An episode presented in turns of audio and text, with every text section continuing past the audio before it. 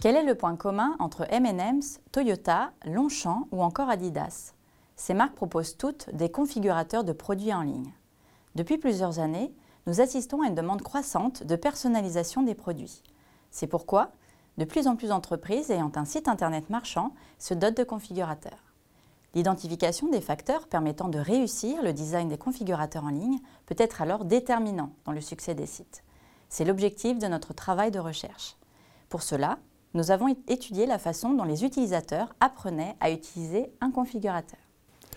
Nos observations ont été menées grâce à un suivi de chaque étape de navigation et réalisées auprès d'individus utilisant des configurateurs de produits. Elles ont confirmé que la perception d'utilité, de facilité d'usage et la durée de navigation sont déterminées par la façon dont le configurateur permet et facilite l'apprentissage par l'utilisateur de la navigation et des fonctions, notamment du fait de l'ergonomie de navigation. Nous avons également identifié d'autres antécédents comme le niveau d'information fourni par le configurateur, c'est-à-dire les explications données par la marque, ou le lien entre l'image de marque et son configurateur. Un bon fit entre les représentations mentales que l'on peut avoir vis-à-vis de la marque et son configurateur facilite également l'apprentissage d'utilisation de l'outil. Nos résultats montrent notamment que le configurateur permet aux utilisateurs de réaliser ces boucles d'apprentissage. Une boucle d'apprentissage signifie que l'individu, pour produire une décision simple, va analyser le résultat d'un choix, comme le clic sur une option ou le passage à l'étape suivante.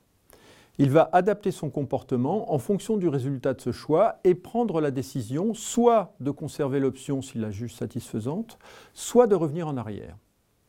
Une navigation satisfaisante va ainsi faciliter l'apprentissage par l'utilisateur des possibilités offertes par le configurateur.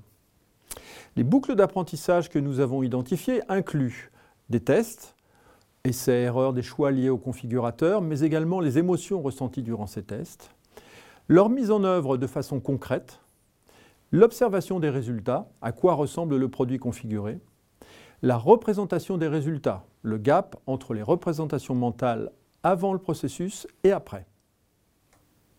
Il faut accompagner le client à utiliser le configurateur en lui facilitant l'apprentissage. En effet, le niveau d'information fourni pendant l'expérience de configuration est très important pour les utilisateurs afin de faciliter la prise en main de l'outil. Il s'agit ainsi pour les entreprises d'illustrer le processus en début de configuration en indiquant ce qui va se dérouler et les choix, les options qui seront à faire, visualiser le processus et montrer en permanence où l'on en est dans celui-ci quels sont les choix possibles, les résultats obtenus? La durée de l'expérience de configuration est également un point important. Il s'agit de fournir une expérience mémorable à l'utilisateur via par exemple des témoignages d'utilisateurs satisfaits, une configuration de produits commentés en vidéo permettant un certain accompagnement pédagogique ou des mises en avant de produits configurés par d'autres utilisateurs.